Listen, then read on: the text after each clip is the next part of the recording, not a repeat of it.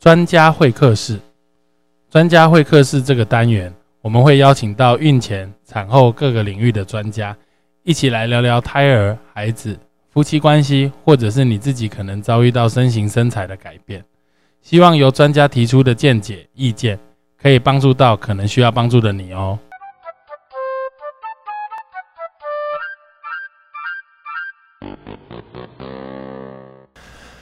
Hello，大家好，欢迎再次回到晨武乐运。那今天我们又是要录这个专家会客室，一个礼拜录一次的专家会客室。那我我们我们的听众主要都是孕产妇哈，所以产后哺乳这一块，其实事实上会对大家造成很多的呃压力哈，因为。很多我我我们非常多的妈妈在在网络上会留言，就是说啊，她发现她自然产都不痛啊，她剖腹产都不痛哦，最后这两颗胸部哦，真的是把她给搞死了哈，就是觉得快累死了。所以我们今天非常难得有机会请到这个呃心如呃吕丁丁，物理治疗师，那那他来跟我们呃分享一下。他这么多年来，针对妈妈产后哺乳的一些问题，然后乳房乳腺的疏通，还有一些物理治疗上面一些特殊的成就，我们欢迎心如护理师，哎，物理治疗师。Hello，大家好，我是心如。这样我们要自自己鼓掌。对，因为我我我我们今天算是呃乳房系列的第二集，因为我们之前有请这个。呃，锦书主任来跟我们分享这个，以他国际泌乳顾问的角度是来来讲哺乳的这一块。那我我我知道新乳在这一块来说，他是做物理治疗，乳房物理治疗，这个在台湾来说是呃算是非常罕见的一门这个学问，是不是？请你跟大家分享一下，怎么会走上这一条路？嗯，其实。大概十年前吧，我就有听说有物理治疗师，对，真的假的？在这么大了，有 有。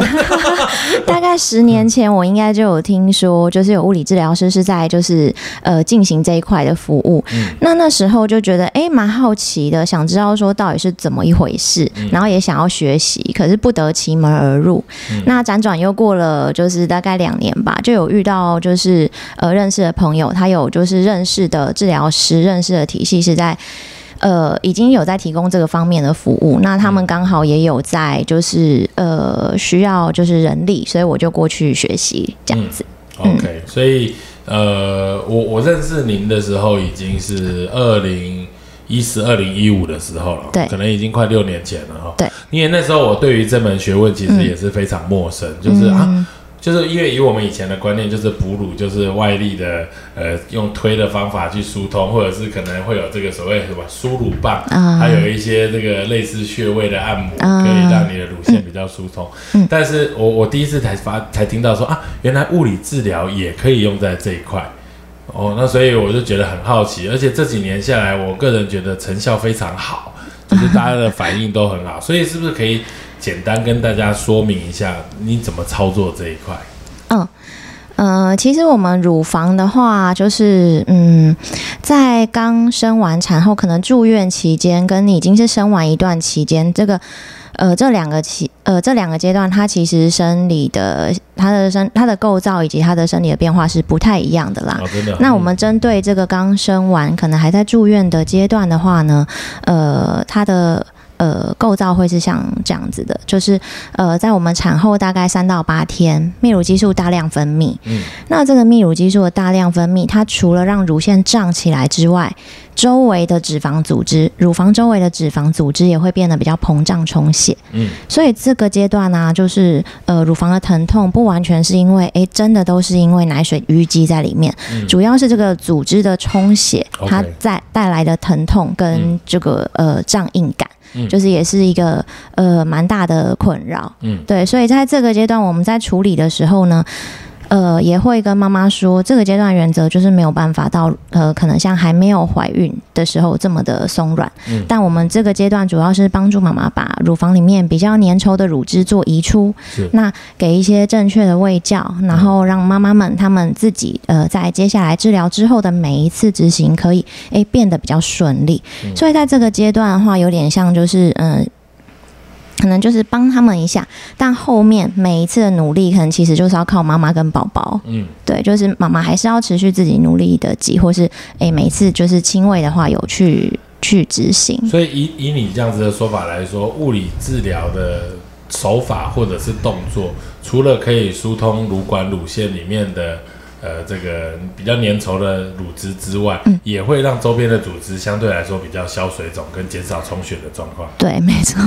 哇，哎、我这次我第一次知道，我一直以为都是做疏通乳腺的动作，因为我常常会给很多妈妈举例，因为我们会有这个哺乳生完，大家最崩溃的时间大概就是第一个礼拜。对，嗯，我都会跟大家讲说，本来好像是一条单行道，现在要把它拓宽成四线道。嗯，所以这个拓宽的过程一定会有交通黑暗期，嗯，就是你的乳腺很胀、很肿胀，嗯。然后塞车，塞车就是胀挤奶、胀奶的过程，所以你要让它快速把它从一线道拓宽成四线道，那你就一定要赶快把这个路把它拓宽，所以一定要勤奋的挤奶，一定要嗯。这样子的状况。可是有时候就会让你的反而挤太多，会让周边组织变得更肿胀。对，所以当如果你的施力不恰当，或可能就是挤得太久的话，其实反而会让组织的充血就是变得比较严重。嗯那呃，我们在移除乳汁的时候，就是也会告诉妈妈说，哎，怎么样的按摩方式是比较恰当的。哦，所以这现在还是有一些秘密藏在手中，秘密密码，妈妈们都知道。妈妈们都知道，对？有来治疗过的妈妈们，我们都就是没有保留的告诉他们。对对对对对，就是就是我我我我觉得这个这个其实事实上针对现在，如果我们听众你还没生哈，你真的应该要知道这件事情，就是就是生完不是每个人都有奶，它是要经过大家的努力，所以我们我觉得我们在生之前的时候可以先做一些准备，哦，我们有哪些可以做的准备可以做？嗯，生之前嘛，我觉得生之前其实蛮建议大家可以去上一些产前的哺乳喂教。嗯可能你要知道说，哦，我生完之后乳房会发生什么事，嗯因为之前也是有妈妈就是呃提出就是。呃，提出客诉，呃，提出客诉说，哎，怎么都没有人告诉他生完乳房是会胀会痛的。嗯，对，那我觉得可能妈妈们应该就是可以在产前的时候去上一些课，知道说哦，你将来会遇到什么样的状况，那可能会有什么人可以提供什么样的协助。嗯，所以我们一般来说的话，会建议就是呃，在你怀孕第二孕期的时候，如果你从来没有做过乳房超音波检查，我觉得我们要趁趁早有时间的话去检查一下你的胸部，因为我们胸部难免都会有些人会有一些纤维囊肿，然后或者是有一些呃硬块啊，或者是呃一些钙化的部组织。那这个东西其实，在你没有生产前，你没有去特别去知道这件事情的时候，产后一旦奶胀起来，有时候它就变成硬块，而这个硬块你以为是塞奶，结果推了半天，根本是你本来产前就有的组织。对，没错。所以我觉得产前如果呃在第二孕期能去做一个就是乳房外科的检查，知道一下自己乳房的构造是不是有一些纤维囊肿啦，或者有一些呃腺瘤之类的。嗯那询问医师说之后哺乳是不是会可能有遇到什么状况？我觉得提前知道是很好的。对，然后我们会建议在三十二周，可能就是生产前一两个月，可以开始补充一些卵磷脂啦，哈，能够让你的乳腺会比较更顺畅一点。然后再来就是三十五周、三十七周接近临盆之前哦，可以自己稍微按摩一下胸部，然后呃，让你的胸部习惯有人有做按摩或者是挤挤奶的这个动作，因为胸部也需要习惯了，因为有人会在那边搓搓挤挤，有时候这样子的动作就会容易造成组织水肿。对，就是可能，或者是说，可能乳房比较敏感的嗯妈妈，就是你在呃怀孕，然后呃在产后就是面临这个充血，乳房就已经不舒服了，然后还要就是去这个密集的挤压，可能她是会觉得比较敏感、比较不舒服的。那在三十七周的时候，呃，假设这个妈妈她可能前一胎她的奶量是很明显不足的，或者是说她可能有就是比较呃严重的呃妊娠糖尿，那这些她是有可能会延迟泌乳的，或者是说，哎，妈妈她呃这一胎的妊娠是多胞胎，她有担心就是这个奶量是不是有可能不足？那其实。呃，这些状况我会建议妈妈也可以，就是到哺乳门诊，让就是国际泌乳顾问做个评估，看看是不是有需要，就是提前做这个挤乳的准备。其实我真心觉得提前挤乳真的很有用，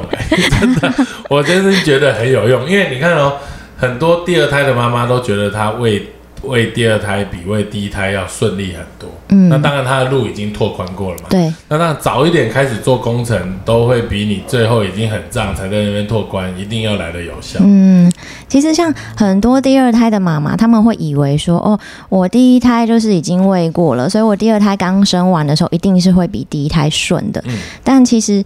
呃，第二胎的时候，我们可以把乳房想象是一个工厂。那你可能第一胎的时候呢，呃，你的这个工厂里面有五十台机器。那当你不喂了，这机器就先停工。那当你第二胎，呃，第二胎的时候呢，这个机器的量会在增多，它会比方说，呃，再多放二十五台或多放五十台。所以当它开工的时候，那个量。是会比第一胎多的，所以蛮多妈妈会觉得第二胎奶是来的比较快，但相对的也会比较胀，比较不舒服。哦，真的？对对对，所以第二胎的奶量会比第一胎还通常啦，如果没有一些其他的因素影响，通常就是第二胎的奶量就是会来的比较多一点，然后胀的感觉也会比较强烈，然后胀的比较快，所以很多第二胎妈妈就会觉得啊，怎么第二胎反而就是比第一胎更不舒服，更不。顺这样子，嗯，对，OK，但其实是因为我们就是乳房里面它的乳腺泡的构造就是变多了，哦，真的，所以就是会会让泌乳的量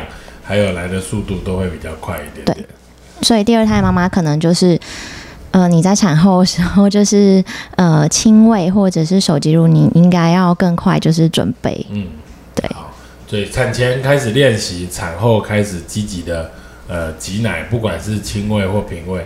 你的一些手的姿势要能够赶快追上这个进度。那因为你的最主要的临床工作都是在针对就是产后一两三四天的妈妈来做呃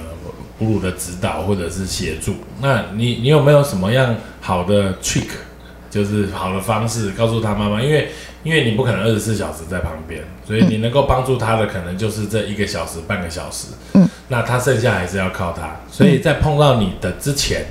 是不是有什么可以他自己可以做的，或者是之后要怎么样维持这种顺畅感？嗯嗯，通常我们在接住院的个案，大概都会是在产后第三天或第四天。那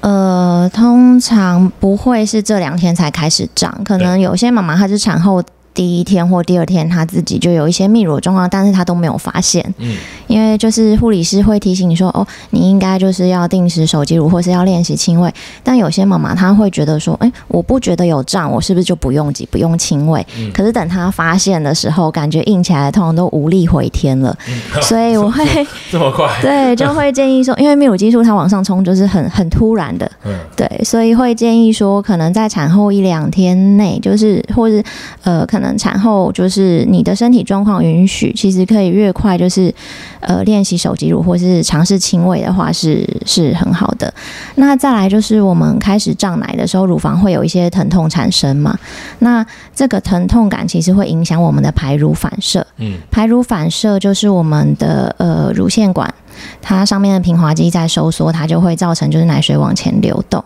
所以，呃。这个排乳反射它会受到疼痛影响。当你就是身体比较不舒服的时候，或是心情比较不好的时候，其实都会影响这些排乳反射。嗯，所以呃，在产后初期，当你有开始疼痛的时候，会建议就是在挤完奶的时候可以做冷敷，或者是说没挤奶的时间都可以敷高丽菜叶，因为高丽菜它会释放一个酵素，减轻疼痛。当疼痛减轻之后，那这个排乳反射它的呃效率提高是比较有机会的。天哪，高丽菜会有这种神奇的效果？因为我查房常常看到大家胸部上挂了高丽菜。对，那以后拔智齿的时候也可以敷高丽菜。嗯。嗯，那个痛的感觉可能不一样，不过院长可以试试看，啊你你敷在口内看看不。是不是，敷在敷在脸颊外面啊，这搞不好会有用哎。因为我有时候看到大家挂这样子，到底有没有效果，我都搞不清楚。呃，大部分的妈妈的 feedback 是觉得很不错啦。真的假的？对，那院长下次拔牙的时候可以试试看，我我我。的智齿已经拔完了，啊，太可惜下一次了。大家有智齿的时候可以拔拔看，可以敷敷看。乌 乌鸦飘过，怎么会讲到这？对啊，怎么会这样？没有没有没有，哎，所以我觉得就是，哎那物理治疗在这一块来说，确实会帮助很大。因为我我我真的碰过很多，大家很想挤，但挤不出来，或者是明明很胀，但是他又挤得很轻。因为其实有时候挤奶是需要一个力道，而这个力道就是会产生疼痛感，所以他会很两难。就是我明明很胀，可是我又下不了手。然后我先生一下手，我又给他扒下去，然后先生就走了。所以到底怎么这种矛盾要怎么解决，或者是哎物理治疗在这一块，我就觉得很有帮助。因为我我们常常碰到很多妈妈很胀，然后在那边一直哭，她觉得她很无助，她又不敢碰，不敢碰就更胀，因为她不是你不碰她就不胀，她只只会更胀。然后但是去给你们帮忙之后，她就换来了一大杯的一大瓶的奶哦，可能变六十 CC，然后她就觉得啊，真的是有奶，而且消肿了。所以她就很满意，然后就睡觉，然后隔三个小时又胀得要死，然后又挤不出来。那为什么你们有办法让这些疼痛不敢碰奶的妈妈能够换得一瓶六十 CC 的母奶？嗯，其实也不是每一位妈妈可能都可以得到一杯母奶回去啦。那嗯嗯、因为乳房的构造是一层一层，它其实就不是一坨乳腺，它里面就是会有脂肪组织啊，会有一些肌肉啊，会有乳腺。那所以我们在按摩的时候，可能也是尽量就是力道是一层一层的下去，不会一开始就就压到很深层。嗯对然后再来就是，呃，因为在产后就是泌乳激素大量上升的时候呢，我们的组织也会比较充血，那所以乳房的空间其实被这些充血的组织占了很多，嗯。所以你可能泌乳诶稍微就是分泌了一些，你就会觉得哦一下下又涨回来，一下下又变得很硬。嗯。那其实当下它的它的生理的状况就是会这样子，就是它就是生理性的障碍，就是会有这样子的现象。嗯所以也有一些妈妈她来治疗的时候，她其实是呃也是会痛的，嗯因为可能她的充血真的是比较强烈，或者是她的泌乳真的太旺盛了。嗯 那我们也只能就是试着就是从浅层开始慢慢的去处理。嗯，对那再来就是乳晕的畅通是很重要的，因为乳晕就是前面第一个开关嘛。对，那要是乳晕有水肿或者是阻塞的话，其实后面的奶水是非常困难往前移动。嗯所以通常来做治疗的时候，这个乳晕部分的确认是不是有水肿，是不是有阻塞，就是也是我们一个蛮大的重点。嗯嗯，那因为会会做乳房按摩这一块，其实事实上坊间有非常多人在做，就是就我所知，当然包含物理治疗，那呢国际泌乳顾问也会给予一些指导，那当然还是会有一些徒手协助的护理师、病房的护理师，甚至一些美容坊的护肤师，啊、或者有一些可能更没有牌的，他也都在做这一块。因为现在月子中心这么多，而且请来的人到底是不是真的有这方面的专专长，其实不知道。那即便大家有专长，学起来或者是教的方式可能不一样，这没有绝对对或错，就是可能 A 方法也可以，B 方法也可以。是，对，那作为一个母奶提供者，就所谓产妇啦，她要在怎么样，诶、判断什么样的情形下，她可能需要寻求医疗的协助，或者是第二意见，就是不是不能再给这个继续瞎搞，嗯，出现什么样的情形，或者是呃，你有没有什么建议？通常就是呃，你被服务之后是不是有改善，这是一个最简单的判断嘛。那再来就是。呃，还有就是说，有时候可能并不是就是对方处理的不好，而是当下的症状就是需要就医。嗯比方说，你已经有皮肤发红，或者是人有就是发烧、畏寒，然后就是呃，你的乳房连不去触碰都有疼痛的感觉的话，那这个时候其实就要怀疑是不是有乳腺炎的状况。所以就是无论就是对方处理之后，你觉得状况如何，我都会建议就是可以去乳房外科做个检查。那乳房外科做检查的好处呢，就是呃，乳房里的硬块在这个当下呢，它有可能是，比方说它是塞奶造成的硬块，它有可能就是是你的组织在发炎，或者是说哦，你里面的组织在水肿。那你去做了，或者说甚至里面已经化脓了。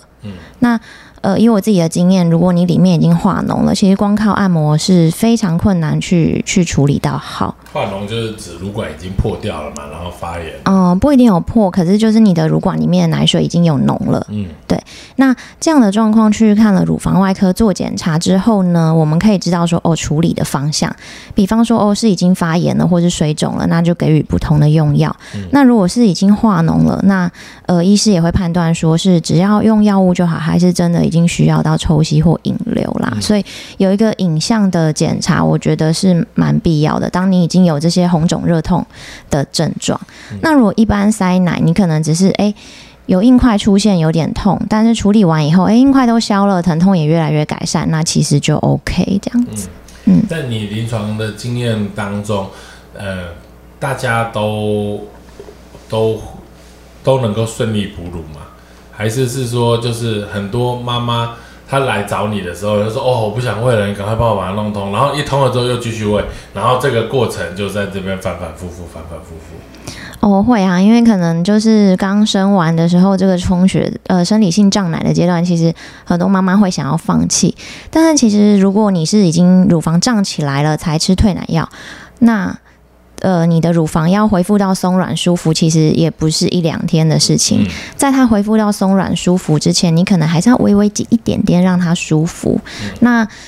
有些妈妈就会觉得说，哦，那我这样好像划不来，哎，就是我一样也要撑过这几天，但是别人可能没吃退奶药，撑过这几天就可以顺顺喂下去。那我吃了药，我也撑过我辛苦的这几天，但是我就没奶了。所以也有一些妈妈，她是可能吃了退奶药以后，她后悔，她想要重新再哺乳的也是有。那这样来得及吗？呃，是可以来得及的，可以尝试看看。当然是不轻松，但是我觉得是蛮有机会的。你觉得现在大家想要哺乳的比例有多少？我觉得蛮高的，就是大家都会觉得不见得要喂很久，但是会想要试试看。而且就是现在，就是大家对母乳的观念就是比较好，的会知道说哦，呃，初乳以及母乳就是对宝宝的免疫力以及其他方面的帮助是很多的，所以大家都会想要为了孩子拼了，就试试看。对，所以生完孩子跟没有生孩子的时候的想法好像真的有一点不一样。对啊，可能看到孩子以后母爱喷发，喷发。对对对，所以。所以物理治疗这一块对于母乳来说，感觉是比徒手治疗来说更有机会达到不同层的治疗，能够疏通到不同程度层的程度。嗯，物理治疗其实也是徒手的治疗为主啦。那只是说我们目前呃以我们在核心进行，就是会有一个超音波的治疗仪器作为辅助，但主要还是以徒手跟喂教的部分为主。对，OK。了解，好。我现我现在是在想说，就是就是乳房疼痛这件事情，做物理治疗有没有帮助？嗯，乳房疼痛吗？是指就是胀奶，还有就是。不一定，因为有有有有一些妈妈，就是她，我怕，因为因为其实人的胸部有很多种，如果不是这一科的，我也搞不清楚，而且我也没有对很多这方面有经验。就是说，有些人他他胸部就是天生比较硬，那有一些人他天生就是比较软，或者是乳房大跟小，嗯，对于哺乳的成功度，或者是你物理治疗的的这一块来说，会不会有差异啊？嗯。乳房大小对奶量的影响的话，其实没有绝对关系，因为我们就是在没有怀孕的时候，乳房的大小是你乳房里面的脂肪量来决定。对，所以你的乳房大不大，就是就是你里面的脂肪多不多。嗯，那呃，我们的奶量的话是跟你的乳腺的数量就是相关，嗯。所以就是也有一些妈妈她可能不是很傲人的胸部，但是她乳腺数量是多的，所以就是产后诶她奶量是很多。嗯。那相反也有一些可能就是呃上围比较丰满的妈妈，她的乳腺数量就是并没有到那么多，嗯。所以她可能会觉得诶她好像就是徒有徒有丰满的上围，但是奶量好像就是一直不够。嗯。对，嗯，那所以跟紧跟软没有关系，嗯，还是就是就是反正纯粹就是看天分，对不对？就是你的乳腺的状况，还有就是产后之后你的就是努力的程度也有差，补位的频率也是有影响。嗯像有一些妈妈她会觉得说，她可能就是乳量不是那么的够，可能单次的奶量不是很够，但是。呃，你要是有增加就是挤奶的频率的话，一天的总奶量也是会会有比较多。就像小杯子可能一下就满了，但是你把小杯子里面的水倒出来的次数多了，那总量就会比较多。对，那那以以你的角角度来说的话，亲喂跟平喂会不会有不一样？哪方面的不一样呃，？就是对于一开始乳房的，就是充盈的速度，还有就是排空的速度来说的话，嗯，就是其实亲喂的话，宝宝的嘴巴接上去提供的这个刺激是强的。嗯那但是要看他亲喂的时候是不是有效率、有效的移出。嗯有一些宝宝可能就是就是把妈妈乳房当成安抚奶嘴，就是上到乳房上就是对对对，或是他只是在吸，就是前面乳头的地方，他并没有真的把奶水吸出来。嗯可是如果每一次的亲喂，宝宝他都可以含乳正确，然后把奶水有效率的移出的话，这个对奶量的提升是很有帮助的。那我再问一个，我一直觉得应该很有帮忙的，就是就是说，因为你刚刚有说物理治疗、乳房物理治疗介入时间点常常是在第三、第四天，就是比较真正开始胀奶的时候，嗯，你们的协助可以把这个乳汁移出，因为之前都还是一个酝酿的过程。对，那这一块来说的话，如果先生能够帮忙，会不会很有用处？很有用处，特别是就是心理上的支持，就是呃，先生帮忙，我是指说先生帮忙吸。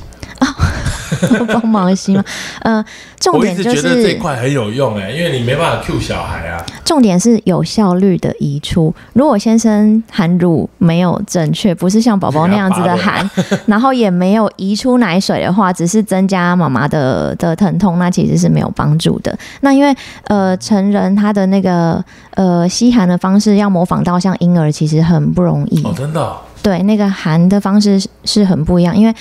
宝宝他在含乳的时候，他在亲喂是很靠就是下巴跟舌头的推进，可是通常先生在含的时候就是两片嘴唇在那边吸而已，所以那个落差是很大的，大部分是帮不上忙。而且我还曾经有遇过，就是呃有一位妈妈她来做治疗的时候，她的乳头上面有一个就是像陨石坑一样的洞那我没有看过这样的伤口，我觉得非常的奇怪。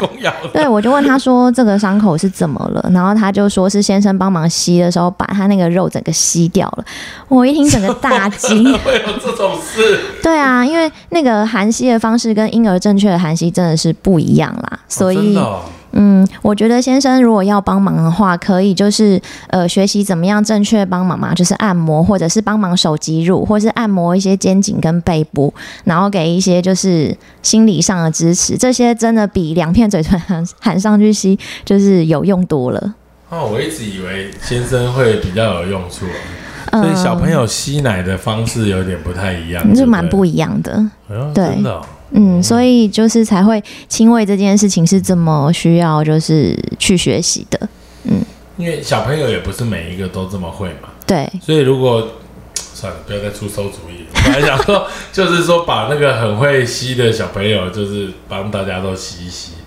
哦，嗯，其实也是有听过妈妈有这样子，可能她的亲友的婴儿很会吸，然后她想要请她亲友的婴儿帮她我真的有碰吸。过这种哎、就是说她们两个好姐妹，当然是认识的啦。然后她一直就很不顺，然后另外一个就为了很顺，结果后来发现其实是小朋友不会吸，所以她把这个小朋友把把他他姐妹的小朋友抓来吸吸，两三天之后他就很顺了之后，再给他的小朋友吸，他小朋友也觉得哎、现在一吸就很多奶，所以他也就学会怎么吸。这当然是一个案个案而已，但对是我我就觉得这个方法应该是，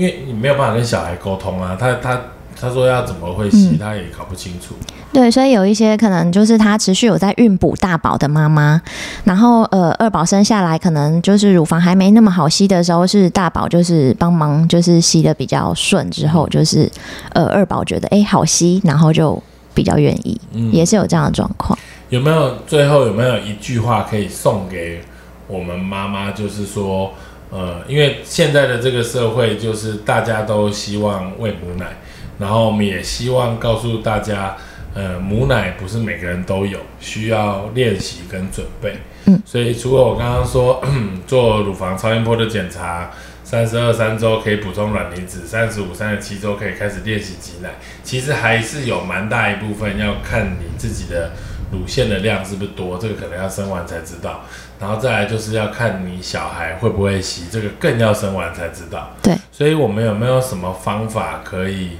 呃让后面大家能够更快上手一点？嗯，很难，听天由命。就是我觉得就确立你的目标，如果你真的很想要、很想要，就是去做这件事情的话，可能就是可以早期就是积极的寻求协助啦。就有些妈妈她可能会哦，我就是很想要亲喂。可是亲喂不顺利，那我们请她带宝宝看哺乳门诊，她又很犹豫，就是很多犹豫的点，比方说哦，现在就是疫情的关系，不想就是随便带宝宝外出啊，或者宝宝还很小，不想要带他离开月子中心之类的。但是我是觉得。呃，就是早期的寻求协助是会蛮有帮助的。对，其实这就是我想要从你嘴巴里讲出来的答案，就是很很多很多妈妈她想要喂，但是她不得其门而入，嗯然后听到的常常是坊间一些不是很专业的建议，因为包含新乳是专门在做乳房。呃，哺乳、乳房物理治疗这一块，其实还有更多的国际泌乳顾问，他们也是在做这一块。是那他们的他们一定不会只看你一个，他们一定形形色色的人，各式各样的胸部、乳头的形状都看过，所以他们绝对会比你个人有经验，比你其他有生过一个、两个小孩的妈妈、姐妹、朋友更有经验，所以他们会提供给你一个更正确的方法来教你怎么样有机会哺乳成功。当然，虽然虽然说这不一定会成功，但是它的成功几率一定是比较大的。对，就是呃，国际泌乳顾问他除了就是可以协助亲喂之外，就是呃哺乳相关的咨询。其实因为因为很多妈妈有很多奇奇怪怪的问题，或者是说我想要亲喂转平喂，平喂转亲喂，可是却转的不是那么顺利。其实这些都可以到就是哺乳门诊去做一个咨询。嗯，因为这个确实事实上是需要一个完整的咨询，然后当然每个人只有一双手，你有一些方法可以挤奶，然后我们用其他的方法，然后先生的陪伴，就可以让你的挤奶的过程能够更顺利一点。对，治疗除了在乳房方面对于产妇来说有很大的帮忙，是不是在小朋友斜颈的部分也是有很重要的一个角色？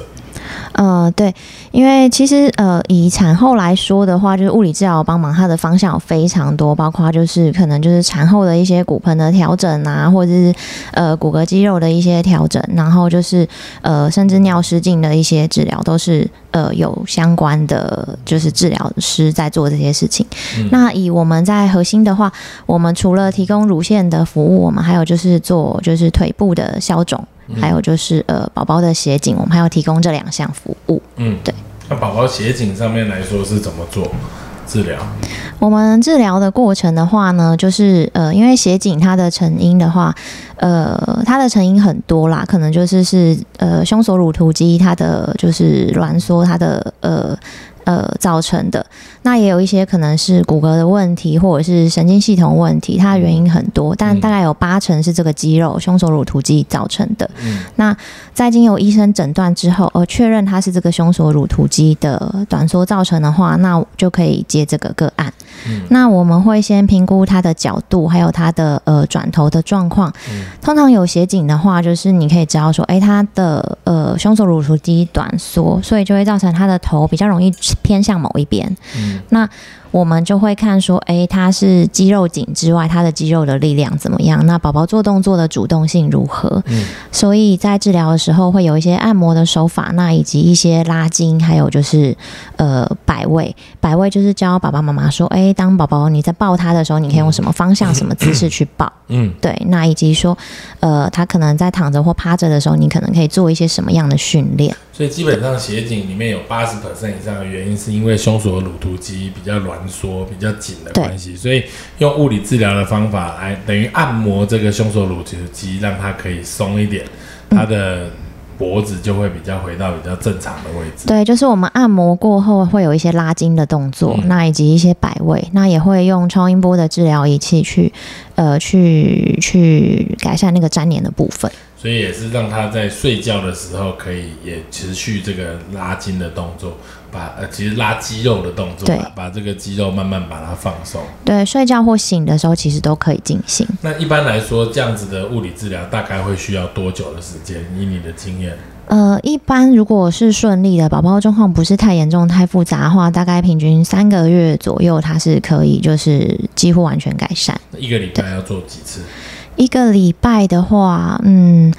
可能也要看爸爸妈妈在家配合的状况。假设如果爸爸妈妈每天在家就是都就是很认真的帮宝宝做就是这些 home program，、嗯那他可能每个礼拜来 follow 一次。就 OK。嗯对，那有一些家长他可能在家比较没有时间，或是他不敢帮宝宝做这些动作的话，嗯那可能一个礼拜就是可以来治疗二到三次。嗯，对那一次的时间大概会多久？一次的时间，因为宝宝的耐受度，他没有办法像大人做重训这样子，哦，一次呃一个小时是没有一个小时这样太久了，所以呃我们大概就是按摩跟拉筋，整个全部的流程大概就是三十分钟。嗯，就全部包含等于等于治疗前跟治疗后的按摩，还有治疗的时间加起来大概半个小时左右。对啊，回去自己再做练习。对，所以以这样子来说，几乎呃呃比例上面很高，它都有可以回到正常的头的这个位置。对，就主要是把那个就是呃就是变短的时候胸锁乳肌拉松之外，通常对侧是会比较比较弱一点，比较没有力气。那我们的呃回家的功课也会请家长就是去锻炼对侧，就是比较弱的那边的胸锁乳突肌。因为我觉得其实斜颈或者是头歪歪的比例真的很高哎、嗯因为他有时候在肚子里，因为子宫的形状，他躺的姿势也会多多少少会让他两边的胸锁乳突肌的发展没有那么对称。嗯所以呃，每个小朋友出生可能多多少少都会有一点点这样的症状。那有时候是需要医师的判断，或者是呃其他亲朋好友就说：“哎、你小朋友怎么脖子歪歪的？”你这脸时候歪歪的才去。注意到。不然其实有时候小朋友出生连脸都是歪的，嗯因为有时候一边大一边小，嗯然后那个也是小朋友姿势的关系。嗯，所以意思是说，就是呃，不管出生碰到这些状况，不要急着流眼泪啊。也就是说，这些情形都可以借由帮助。那物理治疗师在你哺乳的这一块，在你下肢水肿的这一块，在你小朋友有斜颈的这一块，嗯甚至生完屁股变大的这一块，都可以有一定的角色协助你恢复曼妙身材、挤奶顺畅、小朋友头正，然后这个呃下肢不水肿，对都可以。